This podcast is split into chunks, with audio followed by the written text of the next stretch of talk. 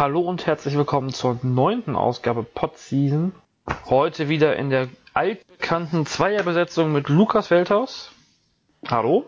Guten Morgen. Und mir Jonathan Schmidt, live aus Dänemark heute. Ich bin wie, habe wieder WLAN und kann wieder mitwirken. Mein Scouting habe ich beendet. Ich habe leider keinen Korb am Strand gefunden. Und äh, habe auch durch das Internet, die Internetlosigkeit gar keine Ahnung, wie die dänische Basketballnationalmannschaft in diesem Sommer so agiert. Du hast keinen Korb am Strand gefunden? Nee, es gibt keine Basket, keine Beach-Basketballkörbe oder so. Du gehst auf meinen Wortwitz nicht ein. Den habe ich nicht verstanden. War auch nicht gut. Ich, vielleicht muss ich der, musst du mit der mit Dänisch reden, das funktioniert vielleicht etwas besser im Moment. Vielleicht, aber das ist nicht meine Stärke. Dann aber unsere Stärke ist ja eher Basketball, oder? Richtig. Und ähm, da hat Dänemark vielleicht dann auch nicht ganz so viel mit zu tun. Aber auch aus dem fernen Dänemark kann man halbwegs beobachten. Also ich habe nicht wirklich viel beobachtet, muss ich dazu gestehen. Ich konnte schließlich nicht richtig. So, dieses WLAN ist schon eine sehr gute Erfindung und äh, man vermisst es dann. Deswegen bin ich heute hier ganz ahnungslos und muss mich voll auf dich verlassen, Lukas. Ich hoffe, ich kann das. Ich weiß nicht, ob du das kannst. Äh, du musst es wohl. Und trotzdem fangen wir mal hier mit meinem Team an quasi, mal wieder. Und zum letzten Mal vermutlich, zumindest in dieser Phase der Pod-Season. Ähm, die Gießen 46ers haben ihren Kader komplettiert und äh, für uns etwas überraschend einen weiteren Center geholt. Malik Dime kommt von Washington nach Gießen, vom College. Und ja, er ist Center. Was kannst du mir über ihn erzählen? Ja, also erstmal fangen wir dann mit einer Anekdote an, denke ich mal, wie es halt so immer ist. Ähm, der Malik Dime, der hat ja zusammengespielt am College mit Markel Falls, der ja als erster äh, Pick im NBA Draft äh, in die NBA gegangen ist. Ja, und äh, das College ist sehr, sehr gut. Die Washington Huskies. Malik Dime hat eine relativ kleine Rolle da gespielt. Ähm, 20 Minuten knapp im Schnitt gespielt. Äh, offensiv nicht unbedingt so eingebunden, was ich gesehen habe. Äh, hat ja fast halb so viele Blocks wie äh, Rebounds und Punkte gemacht, also 2,5 Blocks im Abschied, äh, Schlussjahr äh, am College. Ich denke, er ist vor allem so ein Rim Protector, also nicht unbedingt der, der den beim Pick and Roll ganz aggressiv verteidigen kann, was ich gesehen habe. Äh, hatte ja auch teilweise so ein bisschen Orientierungsprobleme in der Verteidigung, bisschen sehr viel auf dem Block spekuliert.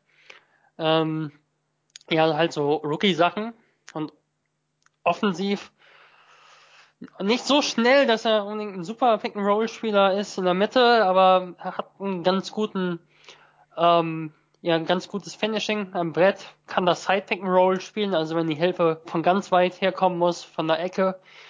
Ähm, und ja, Side-Pick-and-Roll ist sicherlich was, was er kann und zum Beispiel, wenn es einfach schnell geht in der Transition, kann er dadurch, dass er ja für die 5 doch relativ schnell ist, äh, schon schnell vorne sein und dann vielleicht ähnlich wie damals in Hagen Dino Gregory äh, einfach halt einen Pass bekommen und verwerten. Ich bin mir noch nicht ganz sicher, was diese Verpflichtung soll, um ehrlich zu sein. Denn natürlich, Aqua ist nicht der athletischste, da kommt ein Dime, der ein bisschen schneller ist. Und äh, äh, Lark ist vielleicht nicht der größte. Und dann wurde vielleicht so gedacht, ja, holen wir noch mal so einen klassischen Rim Protector, noch einen, der ein bisschen mehr Größe uns gibt. Aber ja, das Team ist jetzt so ein bisschen sehr, sehr groß gewachsen und ähm, sind relativ wenige Spieler im Backcourt. Also wie siehst du so die Verteilung der ich Position? finde 2,6 Meter sechs jetzt gar nicht so viel groß, so groß, aber ähm, als Center. Aber ja, die Verteilung ist etwas ungewöhnlich, wenn man sich das so anguckt, mit, ähm, mit den, ja, eigentlich, wo man erstmal auf den ersten Blick nur einen Point Guard sieht, überhaupt. Dann so die, diese äh, zwei, Dreier, vielleicht auch noch Einser mit Landis, Hollins und Marien auch, ähm, da, also, und dann halt fünf, fünf große eigentlich. Das ist, wenn man sich an Ingo Freyers letzten Jahren äh, an die erinnert, passt das überhaupt nicht zusammen. Das ist so irgendwie, ja. ich frage mich wirklich, was jetzt hier gespielt wird. Ich mich auch so ein bisschen. Ähm, also vielleicht um bei Dime vielleicht ein bisschen präziser zu werden. Also ich glaube, es ist schon ein Spieler, der halt, ich habe auch gelesen, dass er, ich glaube, ich habe gelesen, er hat relativ spät mit Basketball angefangen. Ich glaube, das ist wirklich ein Spieler, der noch absolut in der Entwicklung ist. Und ich habe auch nicht so viel gesehen, so technisches Können. Er hat einen ganz ordentlichen Mitteldistanzwurf. Ähm, seine Stärken liegen vor allem, glaube ich, wirklich in, ähm, in der Athletik und das Spielverständnis sieht auch ganz gut aus. Aber ich glaube nicht, dass von ihm ganz viel zu erwarten ist, außer dass er ein sehr, sehr solider Backup vielleicht sein kann ähm, als Rebounder und Shotblocker. Wobei du beim Shotblocking halt auch wirklich vorsichtig sein musst, immer äh, wie du was bewertest. Also, also ich fand das Shotblocking, was er geliefert hat, was ich in Videos gesehen habe, jetzt nicht unbedingt positiv, weil er sehr, sehr stark auf den Block gegangen ist. Ich weiß jetzt nicht, wie seine Foul-Statistik war. Ebenfalls ja, ein bisschen untypisch ist es schon für Freier, allerdings dann auch wieder so ein bisschen nicht. Also wenn wir uns anschauen, in Hagen hat er auf der Position 5 oft wirklich schon zwei typische Center gehabt. Also Dino Gregory, gut, wenn wir ihn als typischen Center bezeichnen, aber er hat halt nur auf der 5 gespielt quasi. Dino Gregory und äh, Rode Igbaf-Bor war da, glaube ich, in einem Jahr, waren da mal in einem Jahr das äh, Center-Duo. Und dann war es auch Owen Klaassen und äh, Tram Pleixe zuletzt. Und dann gab es so zwei typische Point Guards, Niklas Geske oder Ole Wendt und einen aus äh, Jamal Nixon, äh, Brandon Jefferson oder Devin White oder Devin White. Ähm, ja, ist nicht ganz untypisch, aber was dazwischen halt ist, ist halt so ein bisschen ähm, schwierig einzuordnen für mich, wie Gießen so die Kreativität im Spiel haben möchte und auch irgendwie die Schnelligkeit. Mauricio Marin hat in der BBL keine große Rolle gespielt, war auch in der Pro A nicht unbedingt ein Topspieler. Äh, der ist dann auch auf der 2 zu finden. Äh, Austin Hollands zwischen 2 und 3. Und Herr Landis halt so, den hatte ich so in der Niklas Gessige Rolle gesehen, muss vielleicht doch ein bisschen mehr machen und halt schon so als Point Guard spielen. Ja, es ist ganz merkwürdig. Ja, prinzipiell mit, mit ähm, Aqua und mit Dime zusammen als, als Fünfer ist schon okay, aber ähm, wir hatten ja, glaube ich, Lok schon als Center eigentlich eingeordnet, auch wenn er ja, nur 1,96 genau. ist. Ja. Ähm, auf seine Rolle, ja, also bin ich jetzt wirklich auch gespannt, inwieweit er auch auf die 3 runtergehen wird. Ob er da runter muss, und äh, man mit Lischke und Völler auf der 4 arbeitet. Also das ist schon so ein bisschen, äh, ja, wir sind jetzt nicht schlauer geworden durch die letzte Verpflichtung. Weil wir beim letzten Mal ja schon so ein bisschen drauf spekuliert hatten, dass wir dann etwas, ähm, etwas mehr wissen. Ähm, ja, das ist schon, äh, schon, man hört's, glaube ich, ich bin etwas ratlos und etwas irritiert.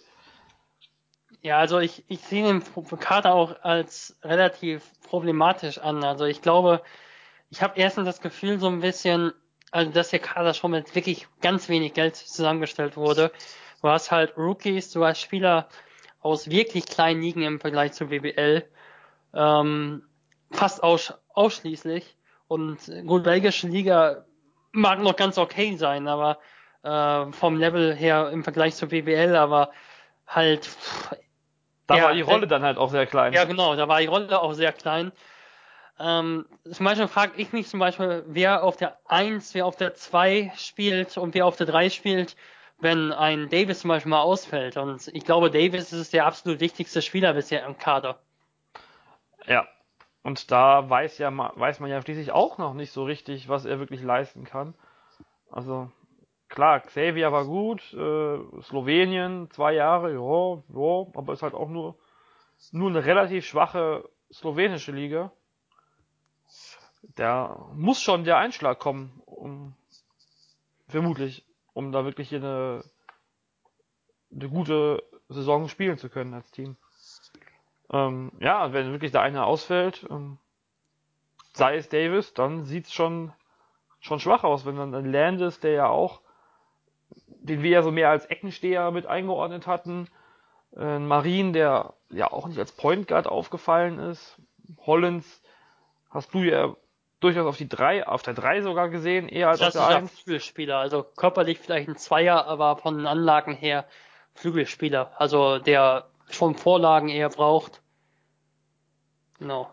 Ich bin jetzt echt gespannt, also ob da ähm, unser Gießener Nachwuchstalent, Bjarne Krauser, der ja ist jetzt erst 18 geworden gerade, ähm, ob der eine Rolle spielen wird, ob er wirklich sich aus, ob er wirklich relevante Minuten bekommen wird und nicht nur in der Pro B spielen wird.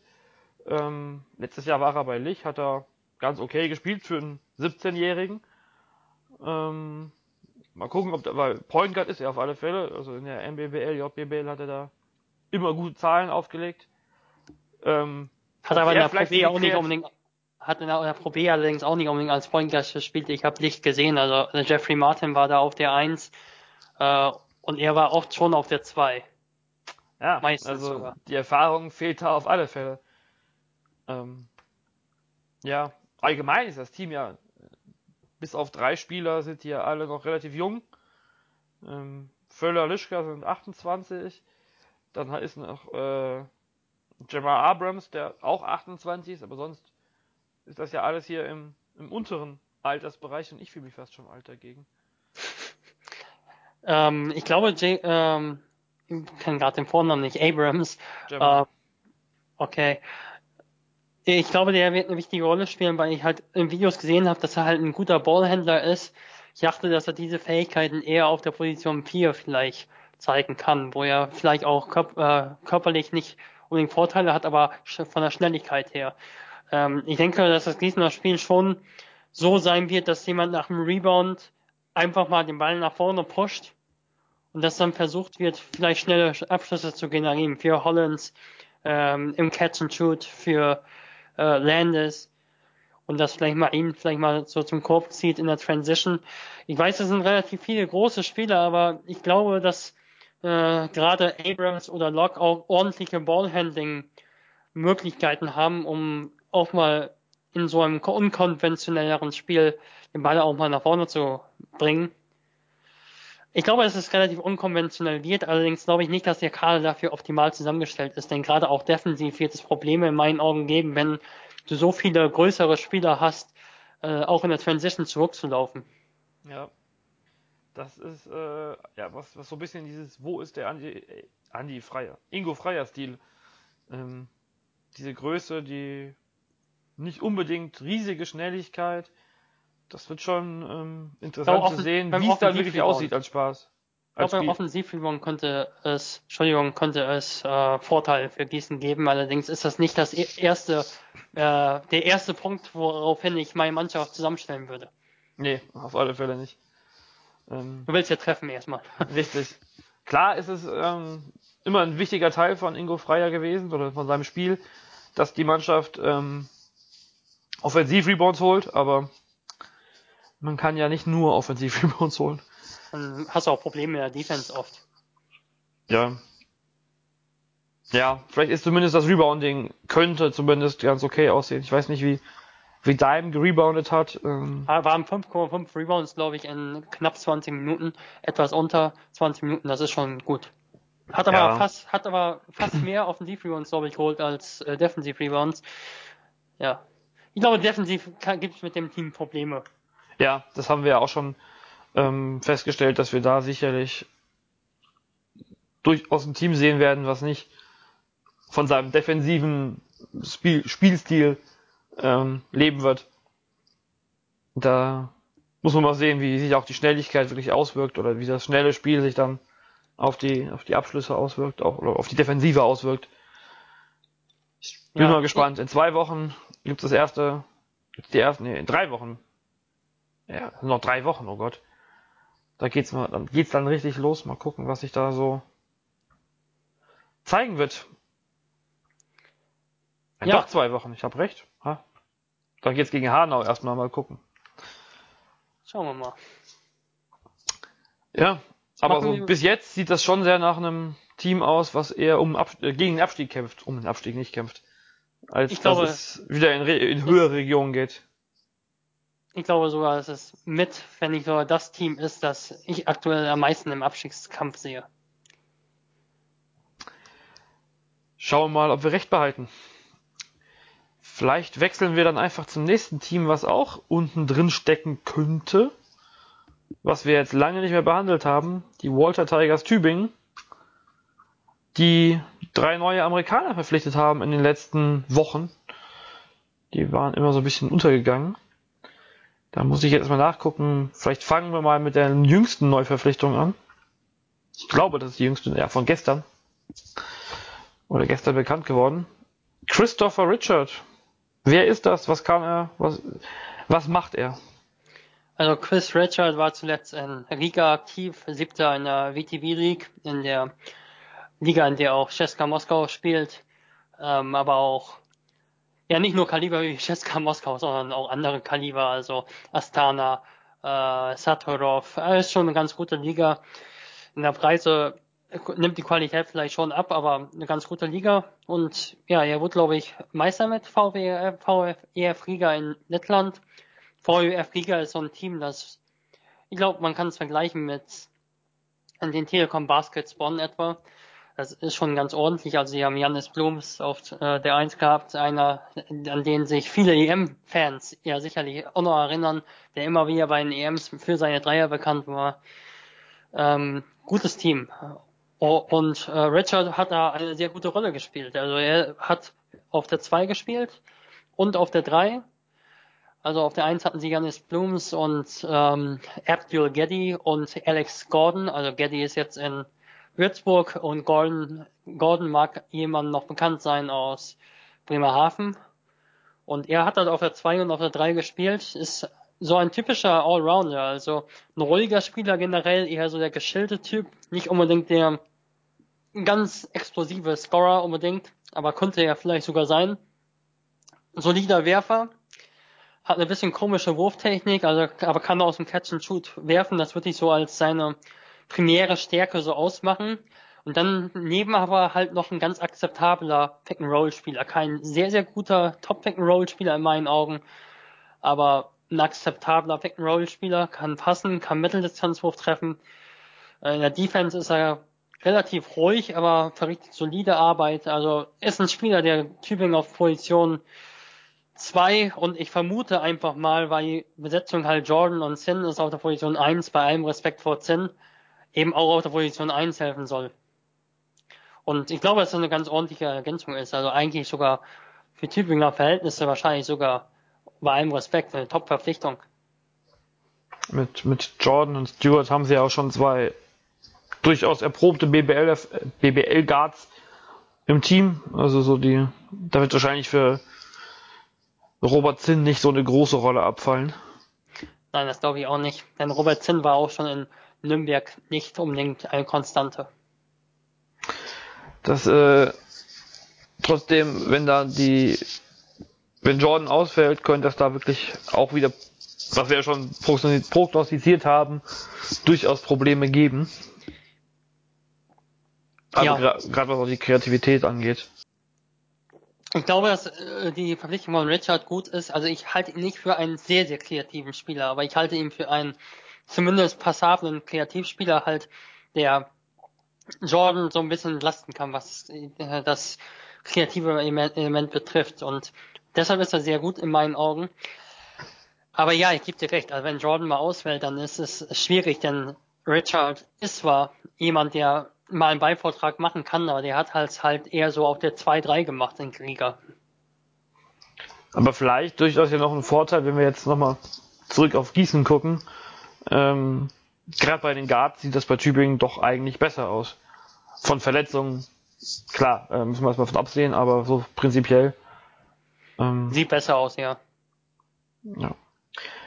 Aber auf, aber ähm, auf den Guard-Positionen, ja, auf großen Positionen kommen wir gleich noch zu sprechen. Also, aber man muss immer noch sagen, also wenn da halt einer ausfällt, dann ist es auch schwierig für Tübingen.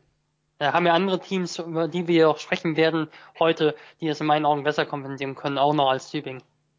Ja, heute ist ja so ein bisschen unser, unser Tabellenschluss, Tabellenkellertag. Ähm, Oder zumindest Potenziell, potenziell, jetzt, ja. äh, wenn man so die, die Namen sich anguckt, ähm, da wird, werden wir sicherlich vielleicht noch ein paar den, den einen oder anderen Quervergleich ziehen können. Ähm, ja, wenn wir weitergehen bei Tübingen, ähm, einfach mal von den Positionen aufwärts. Auf der 3 fehlt noch der Starter vermutlich. Der soll wohl bald verpflichtet werden, hast du mir vorhin erzählt. Ja, ich hab's, ja, ich hab's in unserem Lieblingsforum gelesen, wie Simon so schön sagen würde. Auch schönen Dank, ja. Der soll am Donnerstag oder so zum Medizincheck kommen. Das soll in einer Zeitung auch gestanden haben. Ist ein bisschen über, also jetzt ein bisschen überraschend eigentlich, dass es noch, dass noch Spieler fehlen groß.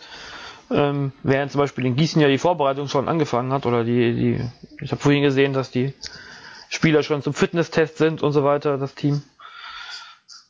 Aber Aber, gut, ist es ist ja noch relativ, ja, es ist ja noch viel Zeit ähm, bis ja, am Anfang August, bis dann Ende, Ende September die Saison losgeht. Gefühlt geht's in Gießen auch sehr früh los dieses Jahr. Dann aber ver verpflichtet wurde noch ein Power Forward. Ich muss mir gerade nachgucken, wie er heißt, mit Vornamen. Reggie Upshaw. Reggie. Mhm. Also Reggie Upshaw von der Tennis, Middle Tennessee Tech University. Genau. Ach so, ja gut, er ist schon schon so lange her, den habe sogar ich noch äh, mitgekriegt eigentlich. Nur den Vornamen wieder vergessen. Ja, der nächste Rookie. Hast du ihn dir in der College-Zeit mal angeguckt? Habe ich mir ein bisschen angeschaut, genau. Äh, also für mich ist er potenziell ein guter Spieler, also wirklich ein sehr guter Spieler, denn ähm, er ist wirklich ein spielintelligenter Vierer, ein guter Werfer, hat Anlagen im Low Post, obwohl er nicht so groß ist. Ich glaube, er ist doch relativ groß gelistet, aber sah auf den Videos nicht besonders groß aus, auch relativ schmächtig. Aber Zwei Meter war die offizielle Angabe, ist die ich so gefunden groß, habe. nee. Also kann im Low Post durchaus spielen. Äh, hat einen guten Job gemacht beim Ausboxen. Ähm, es ist halt so ein Spieler, der ist nicht der, der große Kreativspieler unbedingt. Also Stanton Kidd, wenn wir den jetzt als Vergleich nehmen, der ist vielleicht eher der, der im Gesicht zum Korb nochmal etwas mehr machen kann. Wenn wir darüber sprechen, den Ball auf den Boden zu setzen, da ist er vielleicht nicht der starke Spieler drin, aber wenn Tübingen zum Beispiel einen Pop spielt und ähm, er sieht den äh, Spieler in der Ecke, spielt er durchaus den intelligenten Extrapass, kann Backdoor auch den Pass spielen, ist ein sehr guter Werfer, also erinnert von der Wurftechnik so ein bisschen an, äh, ja, jetzt kommt der große Vergleich, also an Ray, Ray Allen, äh, nein, der ganz großen Werfer, so ein bisschen, also dafür sind seine Werte von außen echt mies eigentlich, aber äh, hat Potenzial zum guten Werfer. Und ich glaube gerade, dass ein Ty Tyron McCoys Offense sehr, sehr gut hineinpasst. Ich denke, er muss nicht so viel mehr machen als äh, dem Ball von außen reinwerfen, extra Pass spielen und ab und zu mal im Low Post etwas machen. In der Defense ist sicherlich noch Luft nach oben, aber und da ist er vielleicht auch so ein bisschen körperlich limitiert. Aber für Tübingen ist das in meinen Augen ein sehr guter Spieler, der auch für Playoff-Teams ein interessanter Spieler perspektivisch sicherlich ist. Oder vielleicht wäre es auch jetzt schon gewesen. Ja, wenn wir hier noch, wenn wir bei, eben bei den Anekdoten bei Gießen waren, ähm, haben wir hier auch noch eine kleine, oder ja, eine Anekdote ist vielleicht übertrieben, aber an der Universität, wo er gespielt hat, hat war vor seinem Vorabschauss zu, Zugang zur MTU hat dort Markus Knight gespielt, den man ja immer noch kennt, glaube ich, ganz gut. Hat Ähm, durchaus Eindruck geschindet in Deutschland. ja. Vielleicht, vielleicht, äh, wenn man so die Beschreibungen liest, die auch ähm, Tyron McCoy über ihn in der Pressemitteilung gesagt hat, harter Arbeiter, viele äh, kann auf der 3, 4, 5 spielen. Vielleicht ist es so ein bisschen der große äh, Markus Knight, den, den Tübingen sich da geangelt hat. Ich glaube, dass er wirklich eine Top-Verpflichtung für Tübingen ist, ja. War das nicht eben Richard schon? Richard auch. Richard ist auch eine Top-Verpflichtung für Tübingen. Ähm, aber wir kommen dann auch noch mal zu einem Spieler, den ich nicht für eine Top-Verpflichtung halte. Du meinst Brandon Peterson? Ja, durchaus. Warum ist er keine Top-Verpflichtung? Also erstmal müssen wir sehen, er war an einem, in einem wirklich guten Team, also in Dijon. Und da hat er auch durchaus ordentlich aufgelegt, hat neun Punkte im Schnitt gemacht, glaube ich, und sieben Rebounds etwa. Das ist schon super, also wenn einer mit solchen Werten aus Frankreich, eine Liga, die ähnlich stark ist wie die deutsche, wahrscheinlich in der Breite besser und in der, äh, der Spitze weitaus schwächer, ähm, aber insgesamt nicht schwächer. Und wenn ein Spieler mit den Statistiken nach Tübingen kommt, ist es erstmal eine große Sache. Aber ich habe mir ein bisschen was von ihm angeschaut und ich frage mich so ein bisschen, wie er in die Gesamtkonstellation passt. Also Robert Wintermantel hatte in einer Zeitung, schwäbische Zeitung, äh, gesagt, dass einer kommen soll, der nicht wie McGee vor allem Pick-and-Roll-Spieler ist, sondern der auch im Low-Post etwas machen kann. Ähm, ich weiß halt nicht genau, wie er angekündigt wurde. Allerdings habe ich jetzt auf den Videos nicht unbedingt gesehen, dass er im Low Post etwas machen kann, was in der BBL für ganz, ganz großes Aus Aufsehen sorgt. Also er ist extrem auf seine rechte Hand fixiert, also wirklich extrem. Ähm, und hat ganz gerne diesen Fadeaway Jumper, der allerdings nicht so extrem inspiriert aussieht, also eher vom Kontakt weggehend äh, den Ball auf den Korb werfen. Also ich glaube nicht unbedingt, dass er ein besserer Low-Post-Spieler als McGee ist, weil er auch noch kleiner ist. Äh, ist ein sehr, sehr guter Pick-and-Roll-Spieler, der neben Jordan und neben äh, teilweise auch als Pick-and-Roll-Spieler fungieren kann. Richard kann er auch durchaus seine Punkte machen, aber ich glaube, dass er im Gesamtpaket nicht unbedingt viel bringen kann. Ich habe ein Spiel von ihm oder zwei Spieler hineingeschaut aus der zweiten türkischen Liga, da ist er mehr oder weniger von Hälfte zu Hälfte gegangen, im relativ langsamen Tempo, wirkte nicht unbedingt konditionsstark. Und ja, das wirkte relativ langsam alles. Und er kann wahrscheinlich seine 10 Punkte oder 12 Punkte im Schnitt machen im Pick and Roll, aber ich glaube, dass wir bei Spielern, die viel Einsatzzeit erhalten, nicht unbedingt nur auf die Statistiken schauen sollen, sondern auch darauf, dass er vielleicht in der Defense nicht unbedingt der ideale Mann ist, wirkt er auch im Low Post nicht ganz stabil, äh, wenn einer gegen ihn wirklich mal mit Kontakt äh, operiert hat. Also defensiv sehe ich da durchaus Schwächen und ich glaube auch nicht, dass er äh, im Vergleich zu McGee die Tübinger Offense variabler groß macht, selbst wenn ich das, äh, selbst wenn ich das statistisch nicht unbedingt belegen wird. Wie gesagt, die Spieler bei Tübingen werden aufgrund der relativ kleinen Rotationen viel spielen und ich glaube nicht, dass er da das große zusätzliche Element gegenüber McGee bringen wird. Tübingen hatte, oder Robert Wintermantel hat in der Pressemitteilung äh, gesagt, dass wir, dass sie gezielt nach einem undersized Center gesucht hatten. Er hat Peterson als starken Verteidiger und äh, starken Akteur am Korb gesehen. Also mal gucken, ähm, wie er sich in der, in der BBL beweisen wird. Genau, und die Teams waren jetzt auch nicht unbedingt das möchte ich auch nochmal sagen, die Teams waren jetzt nicht unbedingt Top-Teams, die, die ich jetzt mir näher angeschaut habe, die Station. Also ich glaube, sein Team in der zweiten türkischen Liga war Zehnter oder so. Äh, Dijon war 13. in Frankreich, äh, hatte eine Bilanz 12 zu 22. Als er kam, wurde es ein bisschen besser, aber war jetzt nicht unbedingt super. Und Lubin, ähm, in Polen das Team, hat gegen Abstieg gespielt, war eventuell sogar er war, ich weiß nicht, ob es die letzte war, ich glaube nicht unbedingt, aber ich weiß, dass äh, Jason Boone dann später auch für das Team gespielt hat. Und ähm, unter Boone haben sie, glaube ich, vier Siege geholt oder fünf und mit Peterson haben sie, glaube ich, auch vier oder so geholt. Sind, glaube ich, Drittletzter geworden. Ebenfalls äh, mit einer ganz, ganz stark negativen Bilanz. Also das relativiert auch so ein bisschen in meinen Augen ähm, dass er durchaus gute Statistiken hatte bei den Teams. Also äh, oft ist es eben bei den Teams, die im Tabellenkeller spiel äh, spielen oder die irgendwo im Mittelfeld von kleinen Ligen spielen, ähm, doch schon so, dass die Spieler so ein bisschen auch auf die Statistiken schauen, vielleicht, um in der kommenden Saison einen guten Vertrag zu erhalten, was auch legitim ist, aber ich will damit eben die Statistiken, die er in anderen Teams hatte, so ein bisschen halt noch äh, ein anderes Licht vielleicht mal rücken, in Erwägung ziehen, das zumindest. Wenn man sich die beiden großen Positionen anguckt, äh, bei Tübingen sieht man ja auch die Backups mit Sid Marlon Theis und Philipp Heiden. Das ist schon, also ohne jetzt die beiden noch halbwegs jungen, im Fall von Heiden und jungen Spieler wie Sid, Marlon Theis, ähm, schlecht reden zu wollen, aber das ist schon dünn besetzt. Die beiden äh, mit Abschau und Peterson werden sicherlich viel spielen müssen. Ähm, ich, wir wissen natürlich noch nicht, wer der Dreier wird, der noch kommt. Da ist Mathis Mönninghoff Backup. Vielleicht könnte der Dreier auch ein 3-4er werden. Aber so richtig tief sieht der Kader allgemein nicht aus. Hast du eben schon angesprochen. Ja.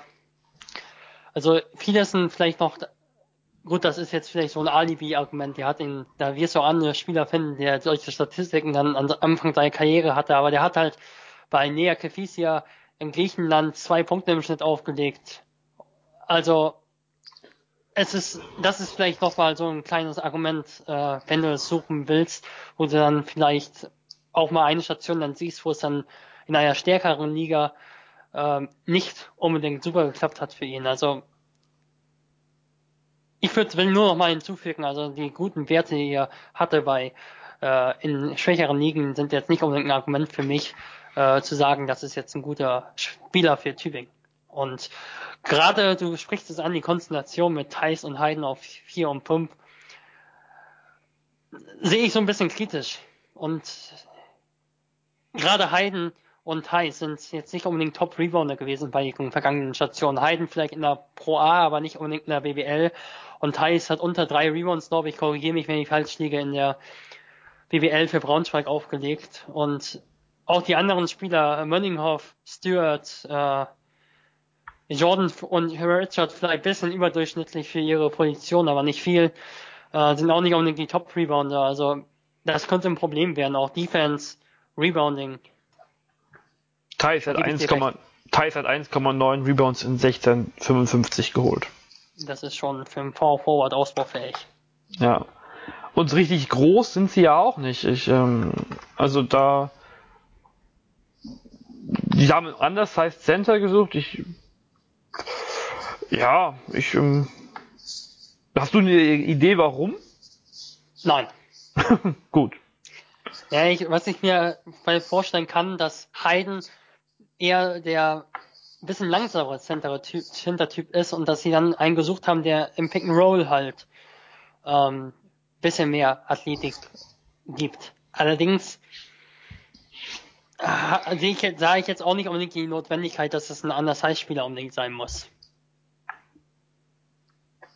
Denn gerade, du sprichst es an, also du musst halt so ein bisschen auch, denke ich, schauen, dass du Rebounding hast. Und ähm, was ich von Peterson gesehen habe, war jetzt auch nicht unbedingt, dass er seine nicht so sein nicht so großes, starkes Gardemaß unbedingt genutzt hat, um äh, mit Schnelligkeit in der Verteidigung zu brillieren. Werden wir mal sehen müssen. immer noch dieser schöne Spruch. Ja, ähm, es immer so ist, genau. was er da in der, was Tübingen und was er in der BBL da am Rebound, beim Rebound leisten können. Ich gebe dir ganz recht, also der Small Forward sollte vielleicht auch eher so einer sein, der Richtung 3-4 geht. Ähm, insgesamt sehe ich mit dem Kader bisher äh, so das Maximum einen Platz im gesicherten Mittelfeld. Ich glaube nicht, dass der Kader stark genug ist, um, den, um, um die Playoffs mitzuspielen. Aktuell sehe ich Tübingen als äh, Abstiegskandidaten. Wie siehst du das? klar, die, wenn die, wenn die Starting Five oder vielleicht noch Matthias Möninghoff und Barry Stewart gut funktionieren, wenn wir jetzt von Richard als Starter auf der, auf der 2 ausgehen, ähm, dann kann das eine super 7er Rotation sein, aber sobald da ein Spieler in die Krise kommt, verletzt ist, ähm, oder halt einfach in der BBL nicht einschlägt, dann wird das auf alle Fälle, schätze ich, sehr schwer für Tübingen auch. Ähm, und ja, wenn man sich so ein bisschen andere Teams anguckt, gerade wenn man jetzt in Braunschweig geht, die ja letztes Jahr das, das Team waren, was weit unten stand, ähm, beziehungsweise das einzige, was überlebt hat äh, und was im Abstiegskampf war, da haben die bisher, finde ich, den besseren Job in dieser Offseason gemacht. Gerade wenn wir jetzt mal die Mittel vergleichen, ähm, oder die, die vermuteten Mittel. Tübingen weiß man, habe ich jetzt keine Ahnung, wie es finanziell so richtig aussieht, aber so ein bisschen enttäuscht bin ich eigentlich schon, dass, äh, wenn ihr so über Tübingen redet, was die bisher auf, den, auf die Beine gestellt haben. Bei dem Vergleich möchte ich nicht unbedingt mitmachen, also das ist für mich zu viel Spekulation.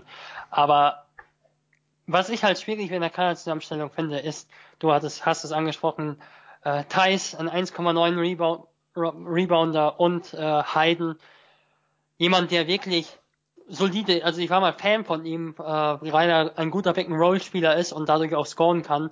Aber mit Heiden eben einen haben, der halt so klassischer Backup ist. Also nicht unbedingt die Spieler haben auch auf vier und fünf bisher, die die äh, auf den Backup-Positionen so richtig das Potenzial auch haben, in eine Starterrolle zu schlüpfen. Und ähm, selbst wenn die sechs ähm, sechs Ausländer vielleicht ähm, sogar beim Playoff-Team so spielen könnten, dann ist es so am Ende doch die deutsche Rotation in meinen Augen, die dann Ausschlag gibt, dass Tübingen maximal einen Platz im gesicherten Mittelfeld in meinen Augen erreichen wird. Maximal. Schauen wir mal, was draus wird. Und bleiben vielleicht einfach mal im Abstiegskampf oder im, beim Aufsteiger geht man ja immer erstmal von Abstiegskampf aus und gucken uns die Oettinger Rockets Gotha an, die ja nicht mehr Gotha im Namen haben, aber ähm, wir bleiben mal bei Gotha und reden hier nicht von Erfurt, sonst kriegen wir Ärger. Weil wir uns hier gerade unbeliebt gemacht haben bei Tübinger Fans und vielleicht bei Gießener Fans, müssen wir jetzt uns auch mal ein bisschen einschleimen. Ja, vielleicht können wir ja hier auch lobende Worte finden über die Spieler, die Gotha geholt hat. Und den ersten hat man heute, gestern Abend, je nachdem wann ihr es hört, am Samstagabend, ja sogar schon in Erfurt spielen sehen. Ähm, mit Retin Obersohan oder wie spricht man ihn aus? Mein Span ich Französisch ist. Ich weiß es auch nicht. Ich weiß es auch nicht genau. Also er hat sich auf dem College, auf dem College Video hat er sich Redin Obersohan ausgesprochen. Allerdings ist er halt auch Belgier, also es kann halt auch eine Aussprache gewesen sein, die er angepasst hat dafür, dass die für Allgemeinheit, dass der Name für die Allgemeinheit aussprechbar ist. Ich weiß nicht, wie er ausgesprochen wird. Wenn du das schon nicht weißt, dann sprecht ihn einfach Obersohan aus. Ähm, ja, äh, hat sich gestern Abend ja wohl leider verletzt beim Testspiel äh, der Belgier gegen Deutschland, was Belgien immerhin gewonnen hat. Oder? War das, war das richtig? Genau. Ja, ähm, ausgerechnet in Erfurt, das ist ein gutes, ja, ob das ein schlechtes Omen ist, wollen wir jetzt mal nicht dahin stellen. Ähm, kommt von Avellino aus der Champions League. Ähm, ja, was können wir über ihn erzählen? Also wir haben in der vergangenen Woche über äh, Michael oder Michael Kessens gesprochen bei Bremerhaven, der in Alabama, im Alabama gespielt hat, in äh, einem Team gemeinsam mit Avery Johnson, äh, das gecoacht wurde von Avery Johnson, dem ehemaligen Dallas Mavericks Coach. Sehr gutes Team, sehr gutes College, da hat er gespielt. Und ähm, knapp über 16 Punkte im Schnitt gemacht, glaube ich. Und sechs, sechs Freiwürfe auch im Schnitt versucht. Also das sagt auch schon einiges über seine Mentalität. Spieler, der sehr, sehr betont zum Korb zieht. Ähm, hat auf der Point Guard Position gespielt, äh, war ein bisschen unklar besetzt in Alabama, da wurde der Aufbau regelmäßig verteilt, kann ja auch sicher in Gotha so sein, wenn wir über Andy Obst auf der Position 3 sprechen. Und ich glaube, dass er genau gut reinpasst. Also das finde ich ist die ideale Verpflichtung für Gotha. Äh, in Avellino hat er, bei Avellino hat er nicht viel gespielt. Allerdings ist Avellino auch kein ganz schlechtes Team. Also sie haben auf der Position 1 einen Joe Rackland gehabt, äh, David Logan auf der 2, ehemaliger Berliner, ähm, dann noch Marcus Green auf der 1, ähm, Veteran in der italienischen Liga, übrigens nur 1,65 groß, lohnt sich von, über den, von dem mal Videos sich anzusehen. Also das ist schon ein super besetztes Team. Ist, ist nicht mehr in die Playoffs, ist nicht in die Playoffs gekommen, keine Ahnung warum, aber ähm, schwierig für ihn, glaube ich, seine Rolle dort zu finden. Also er wurde so ein bisschen, fand ich, als Verteidiger eingesetzt, was nicht unbedingt seine Mega-Stärke war im College, auch wenn er ein Potenzial hat. Ich glaube, dass er Offensive durchaus stärker ist als in der Defensive und dass er diese Fähigkeiten neben einem Mitchell, der ein guter Werfer ist, und äh, er dann halt als als Spieler, der viel zum Korb penetriert, gewinnbringend einbringen kann. Gewinnbringend einbringen kann, ja, genau so gewinnen. Das ist das Ziel von jedem Team, würde ich mal behaupten.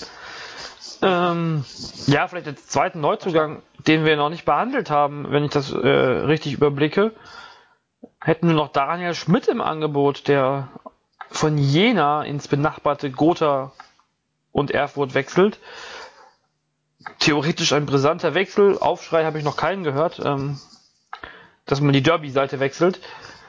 Ähm, ja, auch Guard, was können wir über ihn noch kurz ähm, in die, in die, in die Gotha-Rotation einbringen? Daniel Schmidt ist, glaube ich, ein typischer Ballvorstepper, macht keine großen Fehler, ist zufrieden, wenn er diese Rolle ausfüllt. Ordentlicher Verteidiger, kein guter. Aber irgendwie so ein Spieler, der in der unteren Tabellenhälfte als Backup immer gern gesehen ist. Also du hattest ja auch, auch mal gesagt, Schmidt ist ein Spieler, der überall eigentlich in Frage kommt, kommt für mich eigentlich auch in Frage bei größeren Teams als dritter Point Guard. Der legt keine großen Stats auf, aber der ist zufrieden, wenn er den Ball nach vorne bringt und andere den Ball gibt, die gerne den Ball haben. So kann man es, glaube ich, sagen. Und wenn wir jetzt uns angucken mit Mitchell, Obersohan, äh, Derek Taylor, nee, nicht Derek Taylor. Wie heißt der denn mit Vornamen? Der Sohn. David? David Taylor? Ja, ich glaube. David Taylor? Genau. Unvorbereitet wie immer und noch schlimmer heute. Ich äh, entschuldige mich Taylor, an dieser Stelle eindeutig. Derek Taylor sehe ich auch noch gern mit über 40 spielen. Ja. Ich weiß nicht, wie er noch spielt, aber gerne. Das wäre, glaube ich, sicherlich äh, eine interessante Sache mal ihn, ihn spielen zu sehen noch. Ähm, aber ich wollte eigentlich noch auf, auf Andy Obst hinaus und die fünf, die ja vermutlich auf den Guard-Positionen spielen werden. Obst vielleicht oder wahrscheinlich auch ähm, von der Position 3 aus. Wie siehst du den Aufsteiger da aufgestellt mit, dem, mit dieser Truppe? Sehr gut. Also du hast noch Dino Destarovic vergessen, aber der wird vielleicht nicht die größte Rolle spielen in der Rotation. Ja, deswegen habe ich ihn noch vergessen. Ja, klar. Nein, also ist schon okay. Also ich glaube, Obst wird sehr, sehr viel auf der 3 spielen, hat es ja auch in Gießen gemacht, wo er fast nur auf der 3 gespielt hat am Ende, als äh, Thomas Grubb verletzt war. Und auch im Baunoch war ein Dreier. Ähm, viele haben ihn so als Point in Erinnerung, weil er halt in der U20-Nationalmannschaft, glaube ich, viel als Point gespielt hat, aber im Profibereich durchaus ein Dreier gewesen bisher. Ähm, ja, also Mitchell und Schmidt, das ist ein solides Guard-Tour, glaube ich. Bei Mitchell kommt allerdings viel darauf an, in welcher Verfassung er zurückkommt. Äh, das war durchaus ein Thema, als er nachverpflichtet wurde in Gotha. Hat eine große Vita, also er hat schon für Galatasaray gespielt vor knapp neun Jahren, glaube ich, in der türkischen Liga für ein Top-Team. Äh, hat für Monaco als Backup gespielt beim Hauptrundensieger in Frankreich und äh, war in der Ukraine MVP. Also ist potenziell eigentlich schon, nominell schon ein Spieler, der ein solides BWL-Niveau auf jeden Fall haben sollte, wenn nicht sogar ein gutes. Hat es nicht immer gezeigt in der BWL, äh, in der Pro A. Aber schauen wir mal. ist auch von der Mentalität auf jeden Fall einer, der ein Führungsspieler sein will. Und das ist, ist in meinen Augen eine gute Verpflichtung. Auf der Eins ist halt auch schon mit ein bisschen Fragezeichen belegt. Ähm, wie gut er sein wird. Aber so ist das nun mal. Also wir sprechen hier nicht von einem Team, was 10 Millionen Etat hat. Äh, dann Obesohan, der halt mehr zum Korb zieht, der halt die Position 1 so ein bisschen auch noch absichert. Äh, David Taylor, zu dem kann ich nicht wirklich viel sagen, aber vielleicht ist er so ein bisschen so ein David McCray, der so ein bisschen seine Verantwortung sieht in der Verteidigung, wenn er auf dem Feld ist. Und äh, Annie Obst, der halt noch so als Point Forward spielen kann, auch noch mal die Position ein bisschen absichert, 2-1. Also bisher gefällt mir das eigentlich gut. Ja, würde ich auch sagen. Ähm, Verschiedene T Spielertypen auch.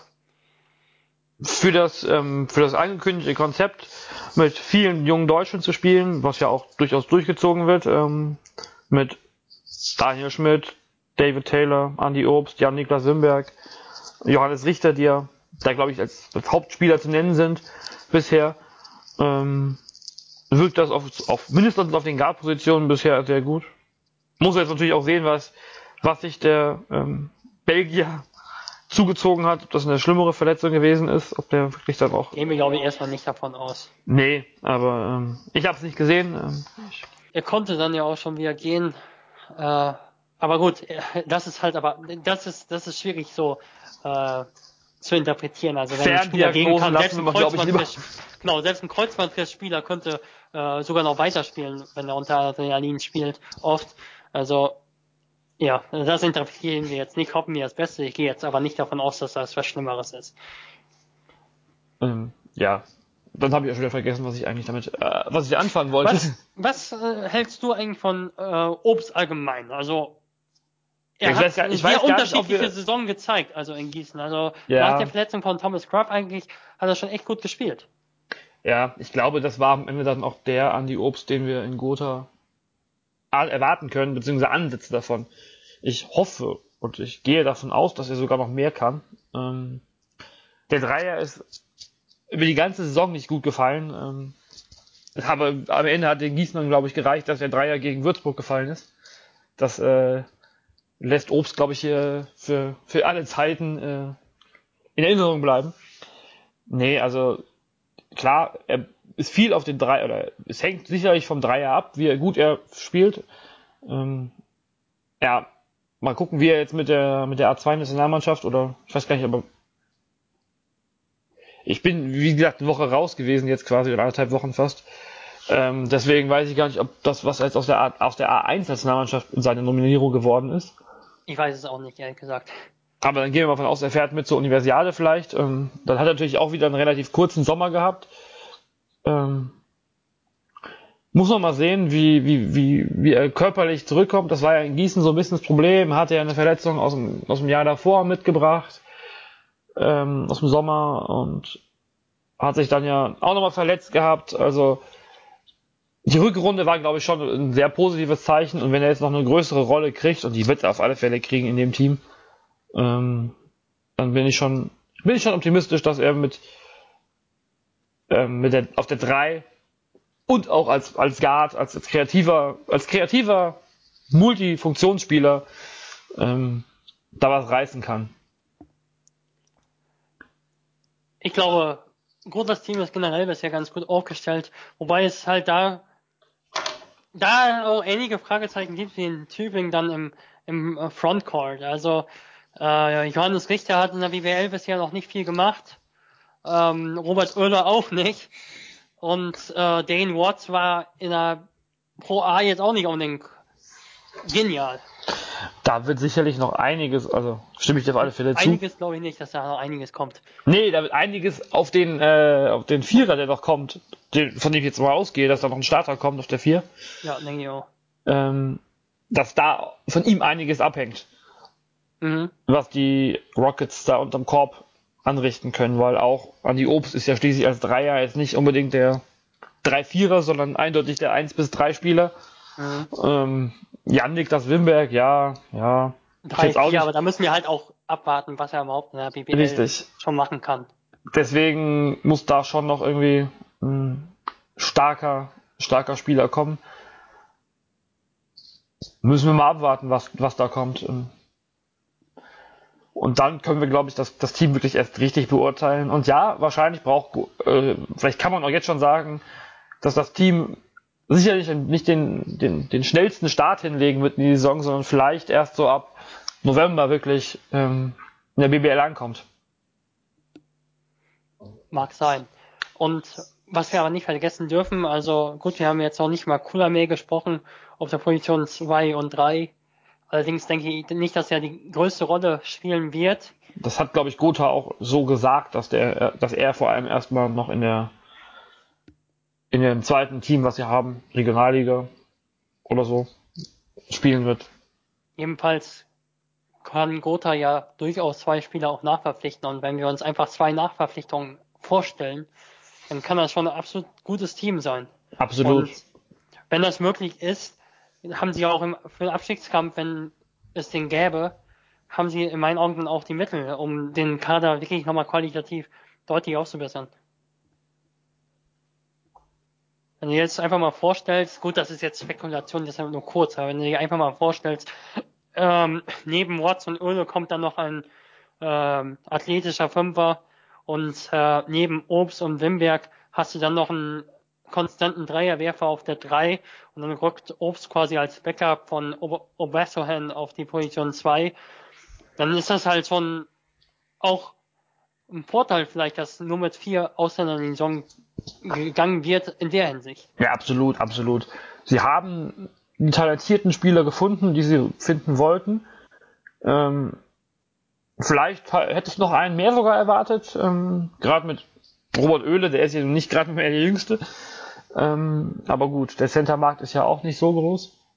Ähm, da muss man mal sehen, wie sich das auch mit, mit Daniel Schmidt, der ja in Jena zumindest auch solide war, ähm, so entwickelt, was die Deutschen angeht, aber die, die haben auf alle Fälle alle Möglichkeiten, da nochmal, wenn das Geld da ist, ähm, da nochmal nachzugreifen und zu sehen, wo sie ihre Schwächen haben und darauf dann wirklich gut reagieren zu können. Vielleicht Richtung Weihnachten. Ähm, wird echt, wird echt interessantes Team werden, glaube ich. Ja. Aber ja, ob es jetzt so viel besser ist als Tübingen oder Gießen. Das glaube ich auch noch nicht. Nee, noch nicht. Deshalb warten wir mal ab, wie die letzte Position im Kader erstmal die letzte Position besetzt wird und sprechen wir dann nochmal über Gotha. Und wechseln wir dann jetzt einfach mal das G, oder? Ja. Gießen, Gotha und jetzt kommt Göttingen als drittes G des heutigen Tages. Und da ist viel passiert, seitdem wir zum letzten Mal über die BG gesprochen haben. Wo fangen wir am besten an? Vielleicht fangen wir mit dem bekanntesten Spieler, der dazugekommen ist, an. Das nicht nur, weil er einen großen Namen trägt. Ich habe den Na Vornamen mal wieder vergessen und bin jetzt hier wieder unvorbereitet. Wie heißt er denn, der Herr Stockton mit Vornamen? Michael Stockton. Michael Stockton. Stockton. Stockton. Wie auch immer. Von der, von den MHP Riesen Ludwigsburg gut bekannter in der BBL, wechselt jetzt zur BG Göttingen. Auch schon wieder ein paar Wochen her. Wir haben ihn leider ähm, haben nicht die Zeit gefunden, über ihn zu reden bisher. Dann jetzt im Paket. Ja, ähm, ich bin nicht vorbereitet, deswegen sag du mir was über ihn. Michael Stockton war zuletzt in Griechenland. Er war auf Patras. Ähm, kein Top-Team in Griechenland. Hatte auch keine guten Statistiken gehabt. Aber ja, ich glaube, wir kennen ihn ganz gut nur aus der BWL, wo er einfach ein sehr, sehr gutes erstes Jahr hatte in Ludwigsburg, als er aus Karlsruhe aus der Pro nach Ludwigsburg kam und Ludwigsburg in den Playoffs geführt hat, was damals keine Selbstverständlichkeit war. Er ist ein Linkshänder, er ist wirklich ein typischer Linkshänder, der vor allem bei linker Hand Sachen macht. Kein so guter Werfer, was sich dann auch im zweiten Jahr, wo er auch Verletzungsprobleme in der Preseason hatte, gezeigt hat. Ähm, auch nicht unbedingt so athletisch, aber er ist ein spielintelligenter Point Guard, vielleicht sogar eher Combo Guard, also nicht unbedingt so der mega vielseitige Point Guard unbedingt, aber er ist spielintelligent, er kann das Pick and Roll spielen, hat einen sehr guten Floater. Ähm, die Sache ist natürlich, dass beim Pick and Roll, dass der Gegenspieler gerne unter dem Block runtergeht, deshalb ist er vielleicht auch kein Top Pick and Roll Spieler, aber er findet Wege, um zum Korb zu kommen. Guten Floater hat er, wie gesagt. Ist ein sehr engagierter, wenn auch nicht so schneller Verteidiger, der auch durchaus beim Rebounding ein bisschen was macht. Das ist einfach so ein Spieler, der ein bisschen vergleichbar ist in meinen Augen mit äh, Sanders, vielleicht nicht ganz auf dem Niveau. Ähm, ich Sanders in der Vorsaison, der halt noch ein bisschen kräftiger eben ist aber auf einem ähnlichen Niveau. Ähm, ist einfach ein spielintelligenter, erfahrener Spielmacher, der ganz gut reinpasst, denke ich. Vielleicht, ähm, wenn du gerade schon angesprochen hast, eher Combo Guard. Ähm, die BG hat noch einen Guard verpflichtet, beziehungsweise noch einen US-Guard verpflichtet, Brian Rush, auch schon bekannt aus Schwaben. Hat mal 21 Spiele für Ulm gemacht, 2015 war das. Ähm, den beschreibt Johann Reuackers allerdings auch als Spieler, der die Erfahrung mitbringt, die sie auf der Flügelposition benötigen. Ähm, ja, inwieweit kann Rush den Göttingern helfen als Guard oder als äh, gerade im Spielaufbau? Also ich glaube, Stockton ist schon deutlich äh, eher Einser als Zweier, aber ist halt nicht so der dominante Pick-and-Roll-Spieler, der unbedingt kreiert für das Team, habe ich auch nicht unbedingt so als extreme Präsenz auf dem Feld äh, gesehen. Er ist halt so ein Spieler, also so ein bisschen auch D-League-Style, also mal Pick and Roll laufen, was aber auch ganz ähm, mal anderen Spielern spielen spielen lassen und was eigentlich ganz gut passt zu Jon Reuerkas, der es ja gerne auch macht, also mehreren Ballhändlern zu spielen. Brian Rush, glaube nicht, dass er Brian ausgesprochen wird. Brian Rush ist so ein Spieler, der, ähm, der eher so ein klassischer Flügelspieler ist. Da gebe ich Johan Reuerkas recht. Ähm, ein sehr, sehr guter Werfer vor allem. Ähm, ich erinnere, ich erinnere mich noch an ein Spiel von Bamberg gegen Rouen 2006, 2007, glaube ich, oder 2007, 2008. Da hat der Bamberg über 20 Punkte, glaube ich, in der Euroleague eingeschenkt. Ist immer schon ein guter Werfer gewesen, ein spielintelligenter Spieler, ähm, abseits des Balles, also der in der Transition sehr, sehr gut läuft. Mit einem gewissen Ego, was ich so gesehen habe. Also ich glaube, da kann es durchaus ein bisschen Streitigkeiten geben zwischen ihm und Johann Reuerkas. Der nimmt nicht unbedingt immer den besten Wurf, also er nimmt die ja auch durchaus mal, auch wenn er vor allem eigentlich so der Spot-Up-Shooter ist, der nimmt auch gerne einfach mal einen Step-Back-Jumper außerhalb des ähm, Team-Flows, ist auch nicht unbedingt so stark mit der linken Hand. Ähm, wenn, das, wenn er was anderes macht als werfen, dann geht er oft einfach geradewegs zum Korb für den Rechtskorpleger. Und wenn der eben zu ist, dann macht er auch durchaus konfuse Aktionen, wenn ich es richtig in Erinnerung habe. Also er ist ein Spieler, je weniger er machen muss, anders als werfen, ähm, desto besser. Und er ist schnell und dadurch kann er eben in der Transition, gerade wenn du mehrere Ballhändler hast, wenn du Stockton hast, der relativ flink ist, äh, wenn du einen äh, Dominic Lockhart noch hast auf der 3, äh, der auch eher der Point Typ ist, aber eben groß genug ist, um auf Position 3 zu spielen, dann ist es einer, der eben in der Transition seine Räume findet für den Dreier und dadurch sehr, sehr effektiv sein kann. Aber ich glaube nicht, dass er im Spielaufbau eine große Rolle spielen wird, außer dass er vielleicht einfach mal einen Ball nach vorne bringt. Wir haben dann ja noch ähm, eine offene Position als Guard, da als Point Guard, da fehlt noch der Backup vermutlich. Ja, denke ich auch. Ähm, und wir haben noch Nikolai Simon als Guard, über den wir hier, glaube ich, schon ähm, als möglichen Alba Berlin Neuzugang gesprochen haben. Ähm, Im Podcast kann man hier vergessen, genau. Ja, das, äh, ja, da waren die, da waren sich so viele Leute einig. Aber Berlin hat dann vielleicht doch was anderes machen können. Jetzt ist er bei der BG Göttingen gelandet, aus Braunschweig rüber gewechselt. Ähm, ja, vielleicht noch zwei, drei Sätze über ihn nochmal im, im Team von Göttingen. Auch wieder so ein erfahrener Spieler, ähnlich wie Dominik Valiente de Mello. Er kommt nach Göttingen in einer Zeit, in der er sein Wurfglück irgendwie verloren hat. Also er hat unter 20 Prozent getroffen als vor allem Dreierwerfer, der auch mal über 40 Prozent getroffen hat von außen.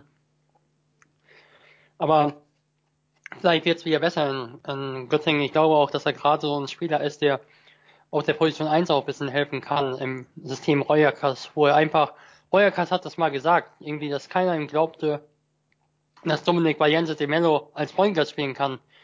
Und er, er hat es auch ein bisschen halt gemacht, also ihm reichen, hat er auch mal gesagt, so zwei, drei Dribblings pro Guard so gefühlt.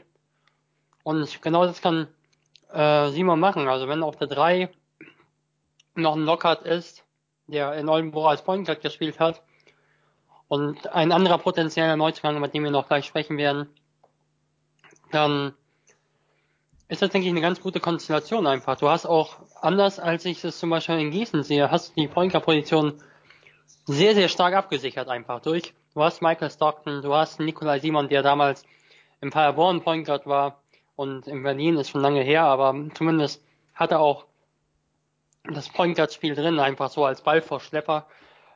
Dann hast du ähm, Dominic Lockhart. Ja, und im allergrößten Notfall dann eben äh, Brian Rush noch. Ich glaube, dass er eine ganz gute Ergänzung ist.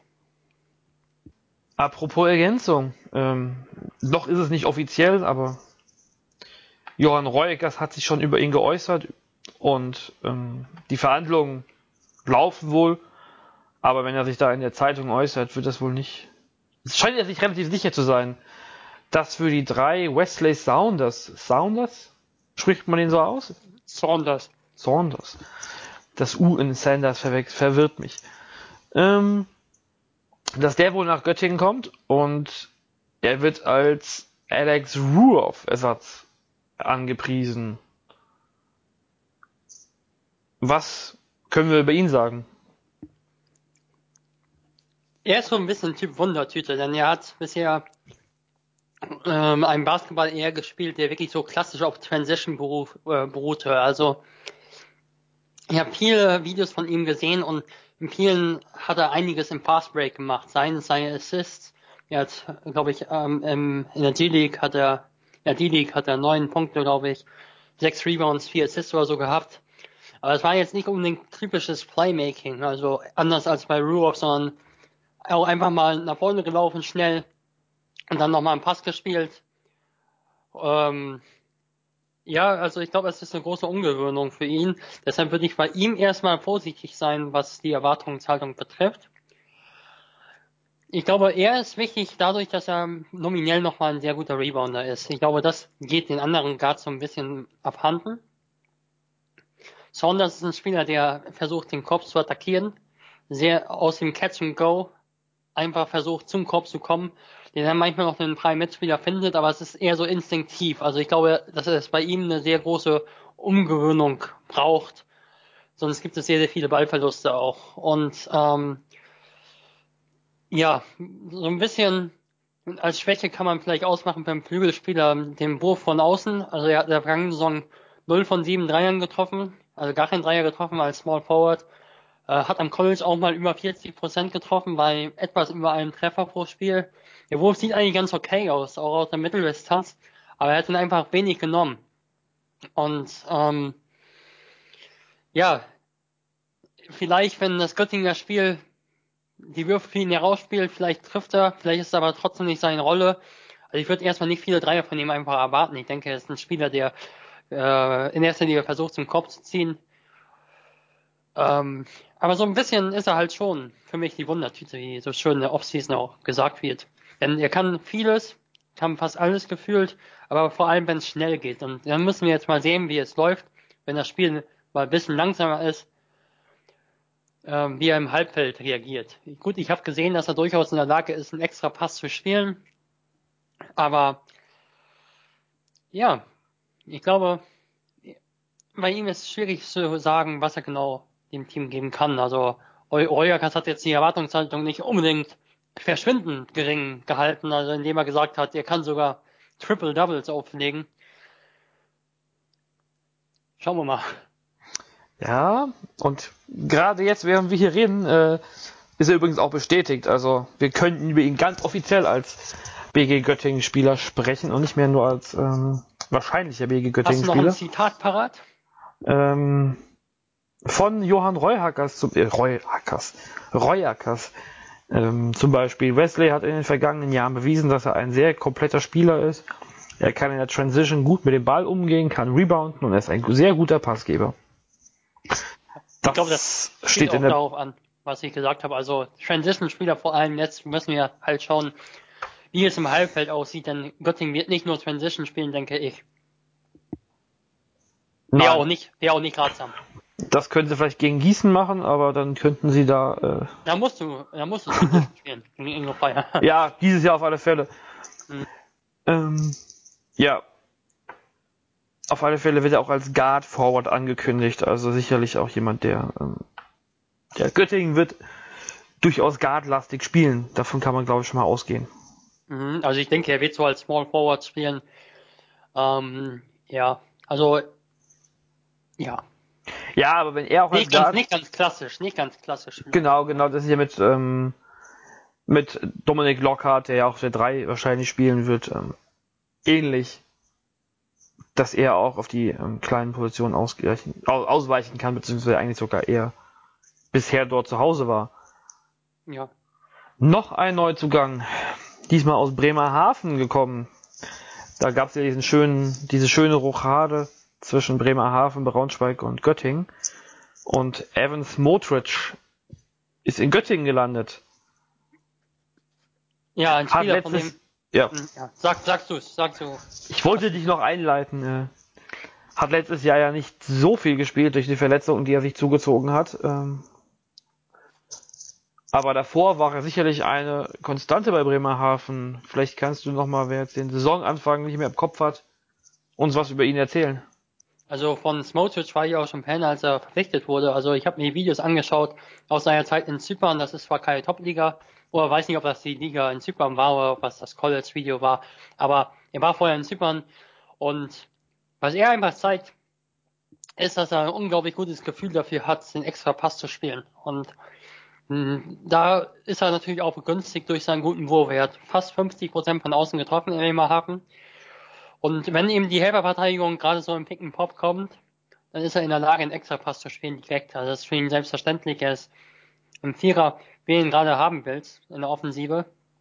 Defensiv bin ich mir nicht ganz sicher mehr, kann ich mich ehrlich gesagt gar nicht mehr so richtig an erinnern. Ich glaube aber, Bremerhaven war nicht unbedingt das Top-Defense-Team und er hatte auch nicht die großen Werte in der, in der Verteidigung. Ähm, ne, in der, in der Verteidigung generell, äh, also auch Rebounding, Blocks und so interessieren mich jetzt nicht so groß. Aber ich glaube, dass das eine gute Verpflichtung ist.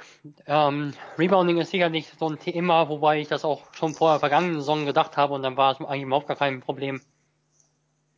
Gute Verpflichtung. Noch ein kleiner Nachtrag, gerade jetzt nicht zu Göttingen, sondern zu Gotha. Ähm, also war bei Retin Obersohern wohl nichts Schlimmes. Der ist weiter mit, äh, er fliegt weiter mit der belgischen Nationalmannschaft. Äh, ist weiter unterwegs mit denen im Trainingslager auf Teneriffa. Also sehr, sehr gut. Hat deine Ferndiagnose schon gestimmt? Und Michael Körners auch. Gut. Hat der kommentiert gestern. Das habe ich nicht mitgekriegt. Ja, das ähm, war's verpasst. Ja, aber es gibt ja noch ein paar Länderspiele dieses Jahr. Ja, ja, dann haben wir alle, alle Neuzugänge, glaube ich, erstmal durch, oder? Ja, also vielleicht um zu bilanzieren bisher, gut, das ist jetzt absoluter Quatsch, bilanzieren in der Offseason. Aber wie haben wir in der vergangenen Woche gesagt, ähm, konstruktiver Quatsch, genau. Ja. Also bisher sehe ich Göttingen nicht so als Abstiegskandidaten, aber ich will sie auch nicht komplett herausreden, denn ähm, Lockhart und Kramer, Dennis Kramer haben ja so ein bisschen immer, finde ich, den Blick von den Playoffs, wo sie wirklich ordentlich waren als Rollenspieler, aber vorher habe ich da durchaus auch mal immer nachgedacht, ob Lockhart oder Kramer nicht Leute für die Pro A sind. Deshalb bleiben wir mal ruhig. Also ich finde, Göttingen hat bisher für einen Abstiegskandidaten einen ordentlichen Job gemacht sicherlich, ähm, wir haben jetzt auch wirklich raus, du hast glaube ich gerade rausgearbeitet, ähm, oder wieder betont, dass das viele passspielende Spieler sind. Ähm, es könnte sich, also ich, ich bin nicht hundertprozentig überzeugt, dass das kein, dass sie wirklich nichts mit dem Abstiegskampf zu tun haben.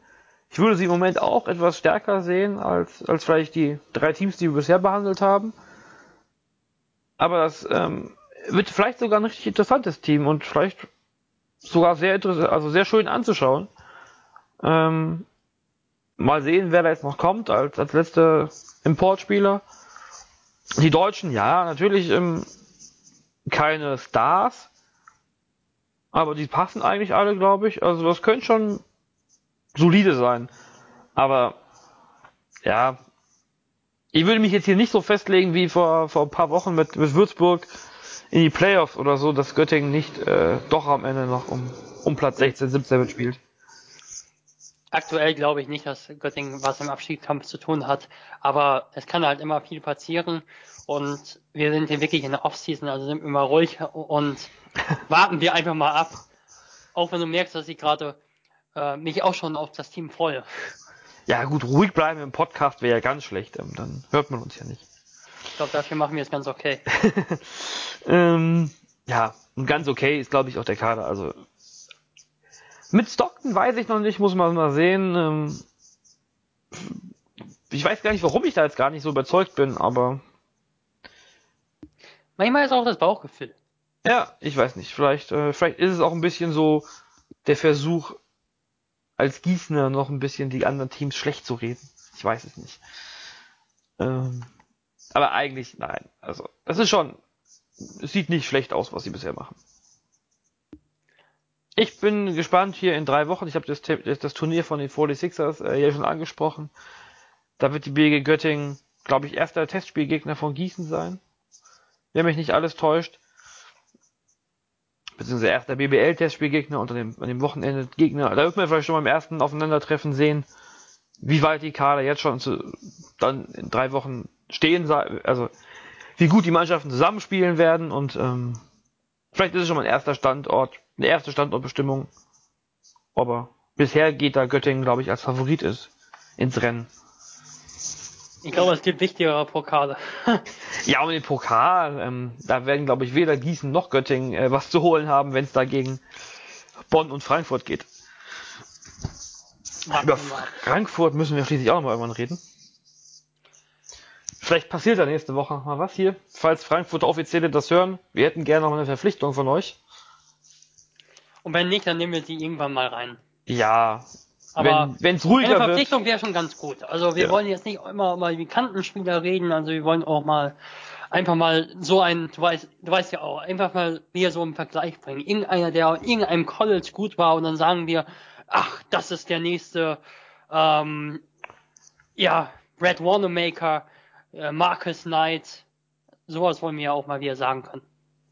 Fällt dir denn vielleicht schon ein Vergleich ein, wenn wir wir über die Spieler vom MBC reden, über die Neuzugänge, die wir jetzt noch zu besprechen haben als fünftes Also- Team des heutigen Tages? Auf jeden Fall fällt mir kein Vergleich ein für jemanden, der, äh, der ähnliche Überleitung wie du denkt. Das ist nett von dir. Ja. Falls es nicht gemeint war. Ansonsten. Ich weiß es noch nicht. Aber sag mir besser nichts dazu, genau. Machen wir weiter mit den Spielern. Also du hast beim MBC niemanden, den wir jetzt hier noch besprechen wollen, von den fünf, äh, vier Spielern, die wir noch offen haben. Doch, versprechen wollen wir auf jeden Fall mal Spieler. Also Ja, das auf alle Fälle, aber kein Vergleich. Vergleich, also Da muss ich mir jetzt einen aussuchen, über den, mit ich dem wir weiß es noch anfangen. nicht. Ich weiß es noch nicht, nee. Da muss ich mir jetzt einen anfangen. Dann nehmen wir einfach einen, der äh, vom Namen her sehr ähnlich klingt wie ein bekannter Spieler vom MBC. George Drenovac ist der zweite George im Team von, vom MBC, vom Aufsteiger. Nachdem schon George Pantelic unterm Korb spielt. Ähm, ja. Ich habe keine Ahnung. Der Name ist mir noch nie begegnet bis heute. Wer ist das? Also George Drenovac ist ein Spieler, der ähm, auf der Position 3 vor allem beheimatet ist. Das ist ein Spieler, wollte ich so ein bisschen im Vergleich bringen, so mit Jedovic. Also auch so, aber also dann wurde er irgendwie angekündigt als Power Forward bei beim MBC. Und ich habe Videos mir angeschaut, aber ich habe ihn überhaupt nicht als Power Forward gesehen. Also ich, ich, ich, ich beschreibe jetzt so, wie ich ihn als Small Forward sehe. Also er ist ein Spieler, der als Pick and Roll laufen kann für ein sagen wir erst, wo er kommt. Also er hat zuletzt in Skopje gespielt in Mazedonien, war glaube ich MVP in den Finals, habe ich glaube ich gelesen. Ähm, relativ junger Spieler, 24, 25. Ähm, etwa zwei Meter groß, Linkshänder, sehr dominanter Linkshänder. Ist ein Spieler, der vor allem scored, wenn er den Block nimmt, der direkt zum Korb geht. Nicht unbedingt der beste Passgeber, was ich bisher gesehen habe. Und ähm, nicht unbedingt der Top-Kreativspieler, aber schon auf der Position 3 schon als Kreativspieler zu gebrauchen. Also er kann einen Block nehmen und direkt mit seiner Physis zum Korb ziehen und Linkskorbliga abschließen. Äh, hat auch durchaus äh, gute Sachen von außen gezeigt. Also Stepback-Jumper habe ich gesehen aus dem Dribbling. Hat dafür allerdings in, in den vergangenen Jahren schon generell relativ schwankende Wer- Werte gehabt. Ist also eher einer, der den Ball gerne zum Korb nimmt, zu, ins Dribbling geht nicht unbedingt der Superverteidiger, was ich gesehen habe, hat aber auch eine große Rolle. Die Liga, in der er war, ist nicht unbedingt die beste in der Spitze, allerdings schon im, auf ordentlichem BBL-Niveau. Er wurde als solide, also als Top-Verpflichtung angekündigt für den MBC. Ich glaube, dass er eine gute Verpflichtung auch ist. Also auf Position 3 ein ordentlicher Scorer, ein junger Spieler. Sehr gut. Position 3. Wir haben jetzt mit, ähm, mit Drenovac, Kerusch und Gloger drei äh, Forwards nominell. Welche Rolle wird jetzt wer übernehmen in dieser in diesem Trio? Also ich glaube, wir können ja mal ganz, ganz am, beim Anfang beginnen. Also ich sehe auf der 1 Marcus Hatton, der allerdings auch auf der Position 2 spielen kann und auch auf der Position 3 äh, verteidigen kann. Dann sehe ich einen ähm, Lamar Jones, der in der als Combo Guard angekündigt war. Ich habe mir nochmal angeschaut, der hat dann in äh, Montenegro im, bei Morna Bar hat er doch eher als Point Guard klassisch gespielt. Da hast du noch auf der Position 1 ebenfalls Sasai. Als rein Einser, ich glaube, da sind wir uns mal ganz einig. Ja. Auch wenn er gerne alles Mögliche auf dem Feld macht, gefühlt. Aber Ich Er glaube, auf der Position, ah, Position 1 fühlt er sich am wohlsten. genau. Auf der Position 2 haben wir dann eben wieder nochmal Hatton, denke ich, so als Option neben Jones zu spielen. Ebenso Malte Schwarz. ähm, den kann man nicht in einer ganz großen Rolle sehen, als, aber als klassischen Zweier eben. Und dann sehe ich dann noch auf der Position 2 und 3 Pancake äh, Thomas ähm, mit dem durchaus interessanten Namen. Spitznamen. Und ähm, vielleicht hast du die Anekdote ja noch im Kopf, ich habe es nicht mehr im Kopf. Aber ihn sehe ich dann auf der 2 und 3 so als klassischen Spielspieler. Ähm, dann auf der 3 der Renovat, auf klassisch, klassisch 2, was ist mit meinem S? Ähm, und eben Pancake Thomas und eventuell noch auch eben Marcus Hatton bei einer Small Ball Lineup, hat lange Arme, kann eventuell auf der 3 eben verteidigen. Eventuell eben noch Kerouche auf der Position 3, aber es wird schwierig mit dieser Konstellation. Kerouche sehe ich dann auf der 4, wie auch in der Pro A es war, ein Vierer, äh, anders Size Vierer, der Mismatches kreiert auf der 4. Eben dann noch, ebenfalls dann noch Tim, Till Gloger auf der 4 und auf der 5 sehe ich äh, George Serpantelic und äh, Cruz Pinkins.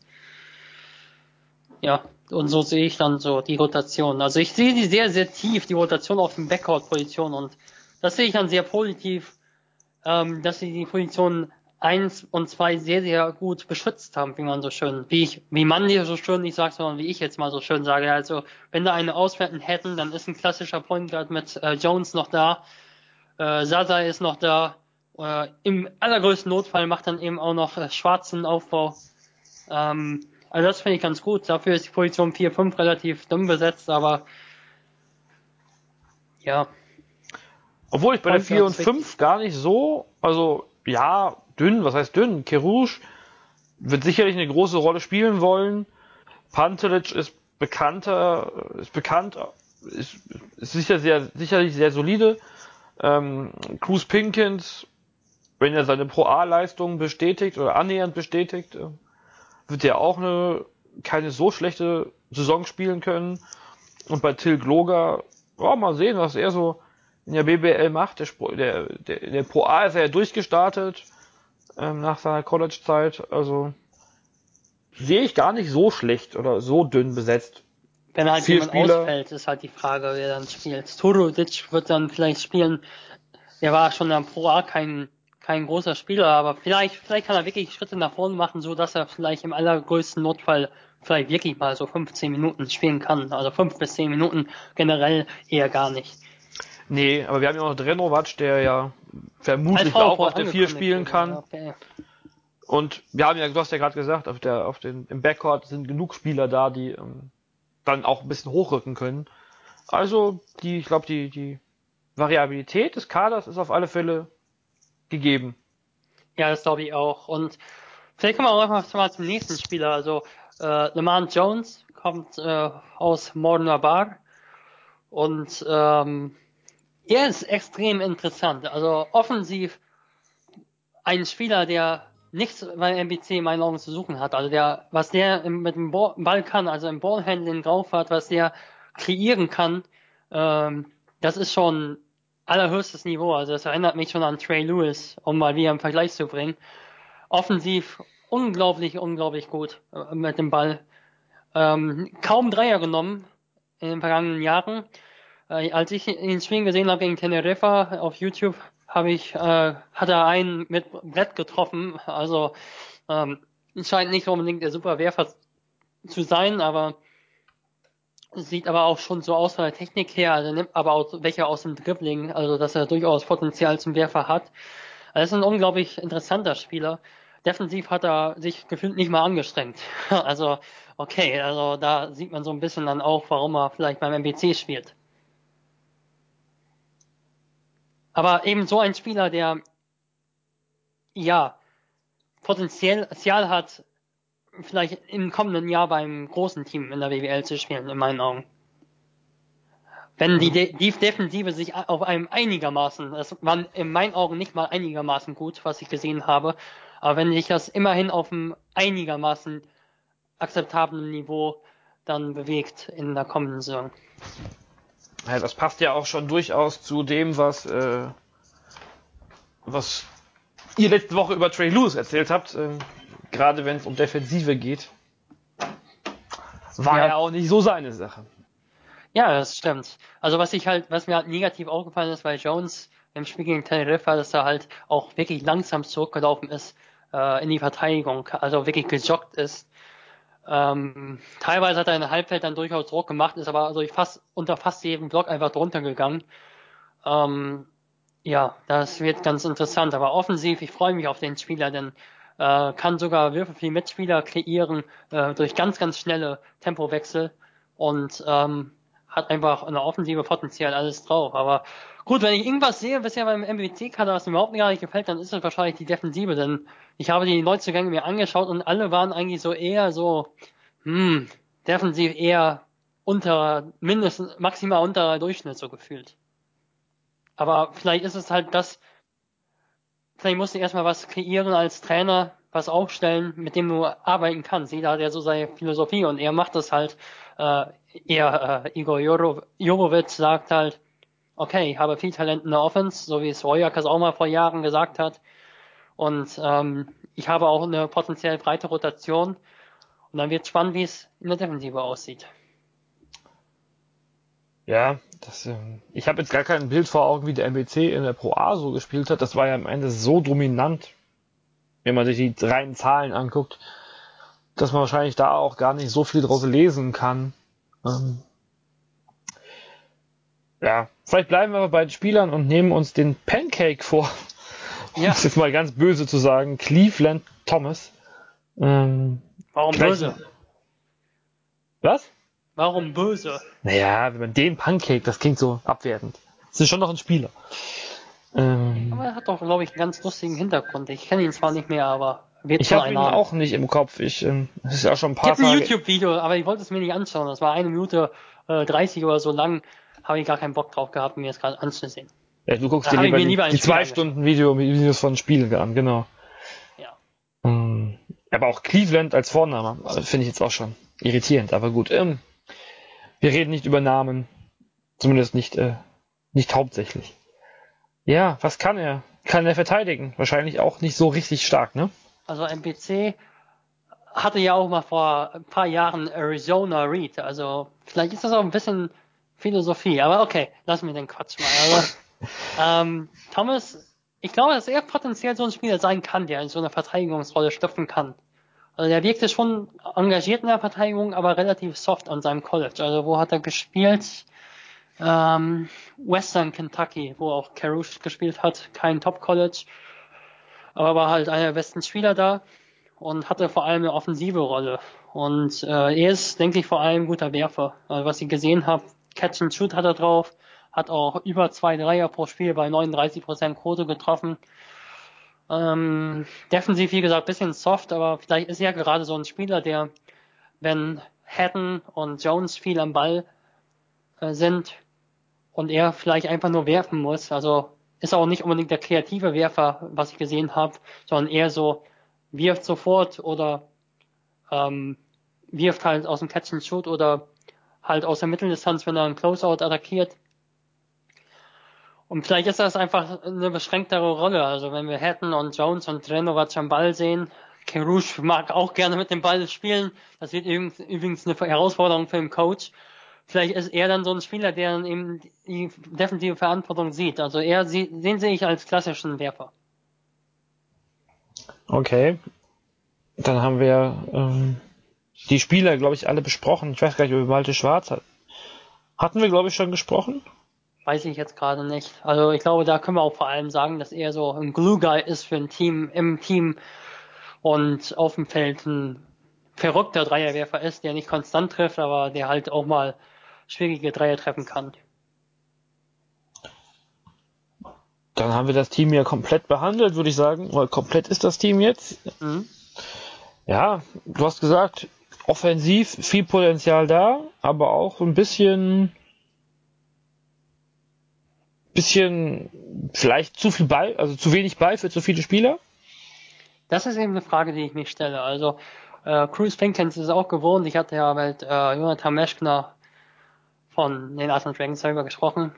Ähm, der kennt ihn eben aus Hanau, aus seiner Zeit dort, sind auch gut befreundet. Der ist es halt auch gewohnt, viel Ball in seinen Händen zu haben. Carouche ebenfalls, der ist eigentlich der Spieler, der den Ball braucht wie kaum ein anderer. Äh, der Renovatz ebenfalls, der Renovatz ist ebenfalls es gewohnt, den Ball zu haben.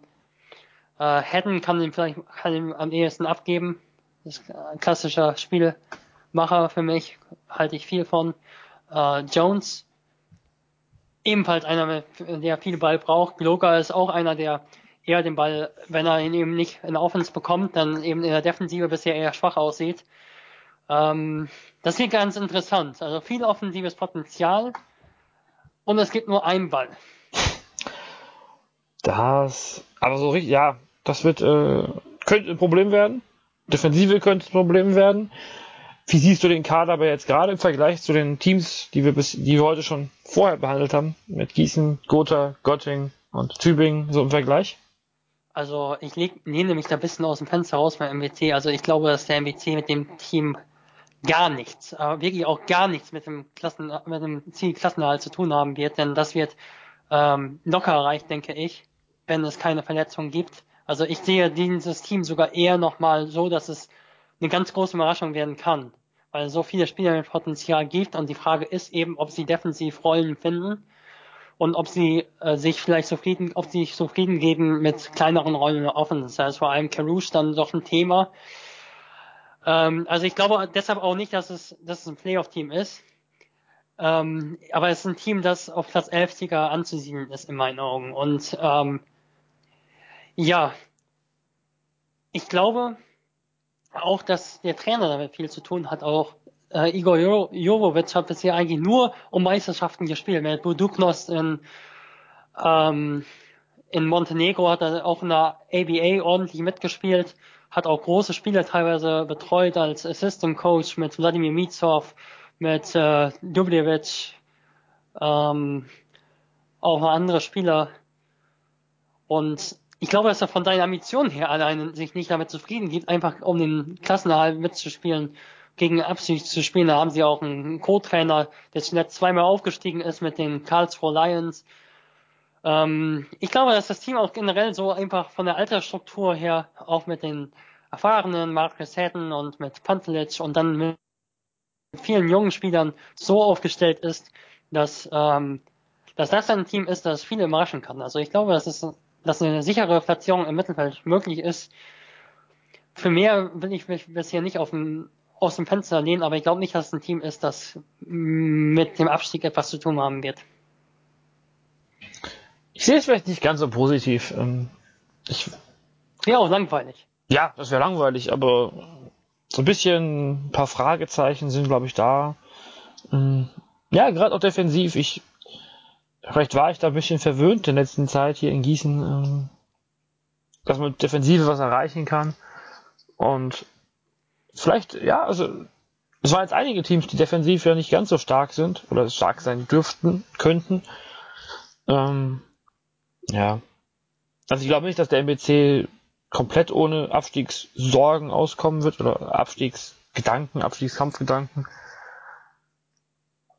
Aber ob er jetzt, also Top-Favorit auf den Abstieg, sicher nicht. So ein bisschen, ein bisschen oberhalb von Gießen, Tübingen vielleicht anzusiedeln. Mal sehen, mal sehen. Ich sehe sie deutlich stärker.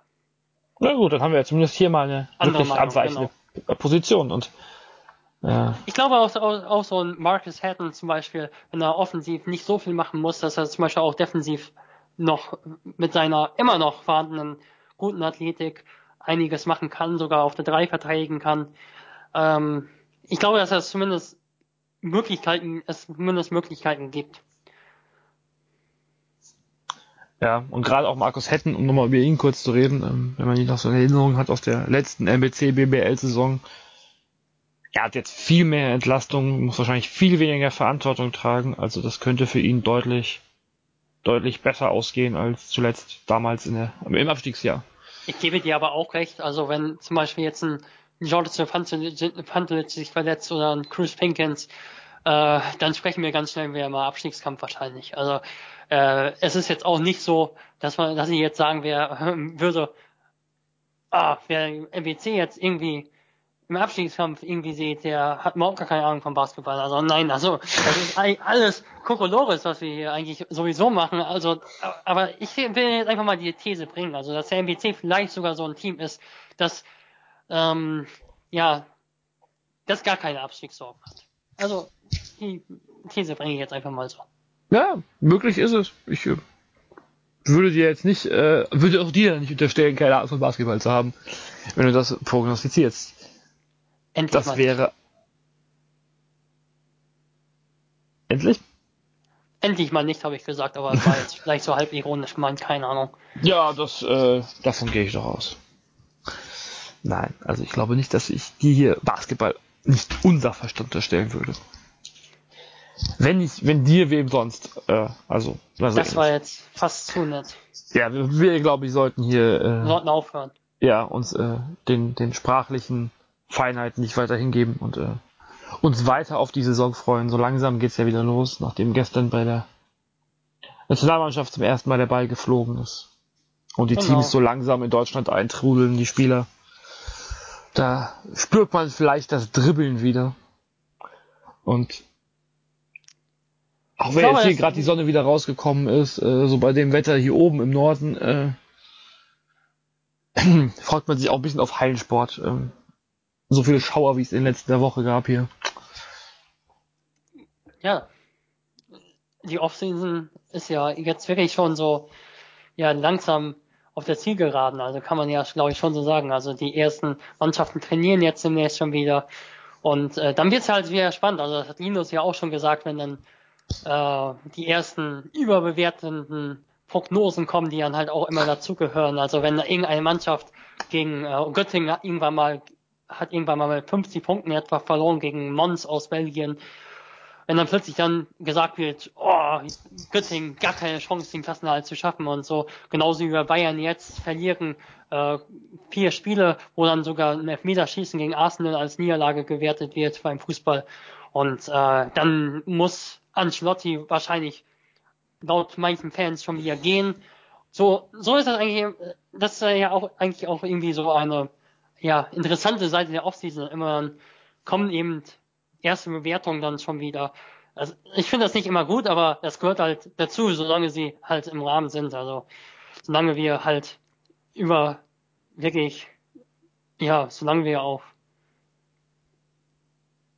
diese Phase kommen wir Niveau aber noch.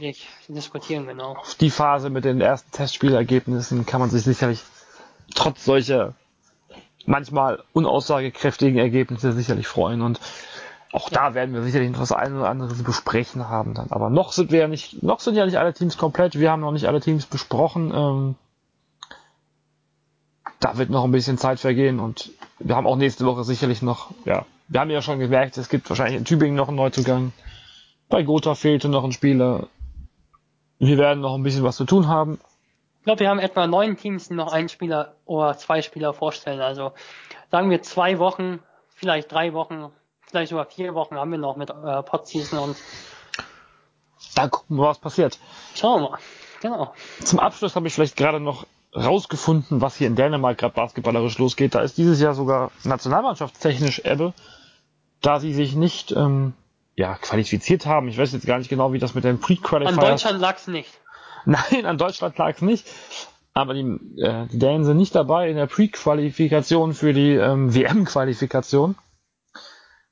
Also haben die dieses Jahr gar keine Pflichtspiele und starten dann irgendwann wieder in die Qualifikation oder die Vorqualifikation für die Qualifikation zur EM 2021 erst. So lange konzentriert man sich hier wohl auf die U19, die äh, bei der BWM, äh, U18, die bei der BEWM aktiv war. Also hier, wer, wer sich mit dem dänischen Basketball befasst, dieses, diesen Sommer verpasst man da nicht sehr viel. Damit In diesem Sinne. Unsere Zuhörer, glaube ich, auch nicht viel verpasst. Nein. Und äh, ich konnte mich getrost in den Urlaub hingeben. Machen wir weiter. Machen wir weiter, aber erst nächste Woche und sagen bis dahin bis dann. Tschüss und ciao. Bis nächste Woche.